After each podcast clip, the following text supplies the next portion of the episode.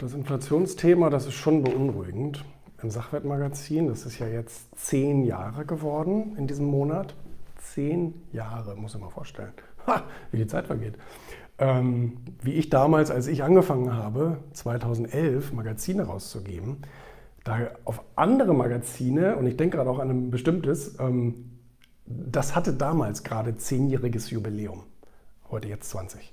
Deswegen kam ich gerade drauf. Und ähm, da habe ich noch so gedacht, boah, so zehn Jahre ein Magazin, man, das ist schon toll, das ist schon irre. Und jetzt habe ich selber seit zehn Jahren das Sachwert-Magazin. Und ähm, ist tatsächlich ein sehr erfolgreicher Titel bei uns.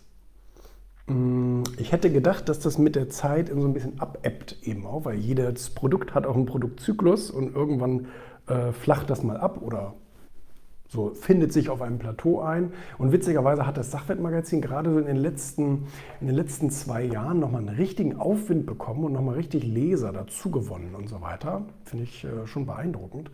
Ähm, und wundert mich auch ein bisschen, wenn ich das jetzt mal ganz ehrlich so sagen soll.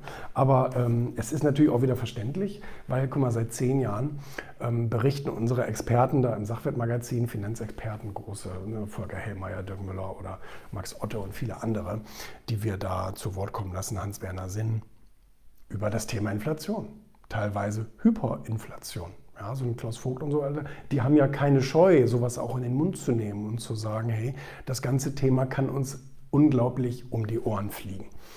Jetzt muss man natürlich allerdings sagen, die Herleitung ist jetzt ein bisschen anderes, weil wir haben jetzt eine Art Hyperinflation gerade.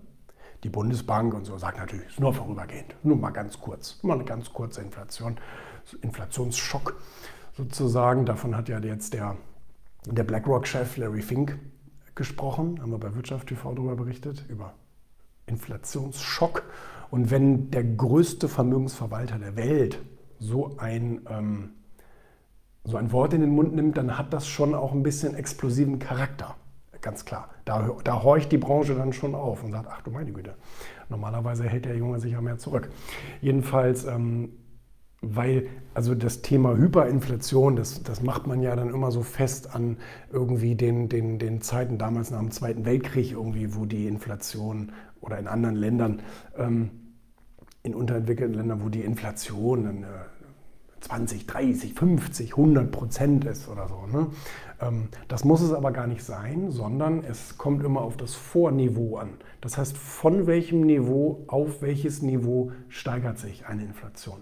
Und wenn wir jetzt vorher bei einem Inflationsniveau waren von, ich sage jetzt mal 0, oder knapp 1 Prozent und wir haben jetzt 4 oder sogar noch mehr, kommt ein bisschen immer auf den Warenkorb drauf an, ja, 4 Prozent Inflation, dann ist das eine Vervierfachung oder je nachdem sogar mehr als Vervierfachung. Ähm, und das ist extrem. Wenn du vorher immer nur so 0, Schritte hattest und auf einmal eine Vervierfachung der Inflation hast, ähm, dann ist das schon enorm. Und jetzt ist die Frage, wohin entwickelt sich das noch weiter? Weil, was die nämlich nicht einberechnet haben, ist die enorme Rohstoffknappheit, die jetzt gerade zum Tragen kommt. Ähm, Überall auf der Welt sind gerade die Rohstoffe extrem teuer. Liegt nicht nur eben daran, dass durch die Corona-Pandemie die Förderung und so weiter teilweise ausgefallen ist, sondern jetzt sind die Transportwege auch noch enorm teuer geworden, weil jetzt gerade der Welthandel so richtig wieder ins Laufen kommt und, ähm, und die ganzen Schiffe und so weiter sind ja belegt. Das ist ja das Problem. Du kannst normalerweise einen Container für 1000, 1500 Euro über, über den großen Teich schicken. Jetzt sind das in gewisse Richtungen 8000 Euro. Und dann musst du da erstmal Ware reinpacken, die überhaupt so viel wert ist. Ne? Da kannst du gerade keine Kuscheltiere verschicken. Das, das lohnt sich einfach nicht. Ne? Jedenfalls, ähm, wie gesagt, Rohstoffe, Holz und so weiter, enormst teuer. Was machen wir gerade? In Deutschland hast du ja gerade auch ein Problem in der Baubranche. Das heißt, die Leute schicken ihre Mitarbeiter in Kurzarbeit, nicht weil die Arbeit fehlt, ganz im Gegenteil, die Auftragsbücher sind pickepacke voll, sondern sie haben kein Material, was sie verbauen könnten. Die Aufträge sind da, du hast keine Rohstoffe, keine Materialien, kein Holz, kein Metall, keine Sachen, die du verbauen kannst, also musst du deine Leute nach Hause schicken. Und das ist krank. Was machen wir aber während der Zeit? Jetzt kommt ja das Interessante die böse Seite der Globalisierung. Was machen wir gerade? Deutschland verschickt sein ganzes Holz, was wir zum Bauen ja gut gebrauchen könnten, verschickt sein Holz nach China, weil China groß nachfragt und China auch gut bezahlt.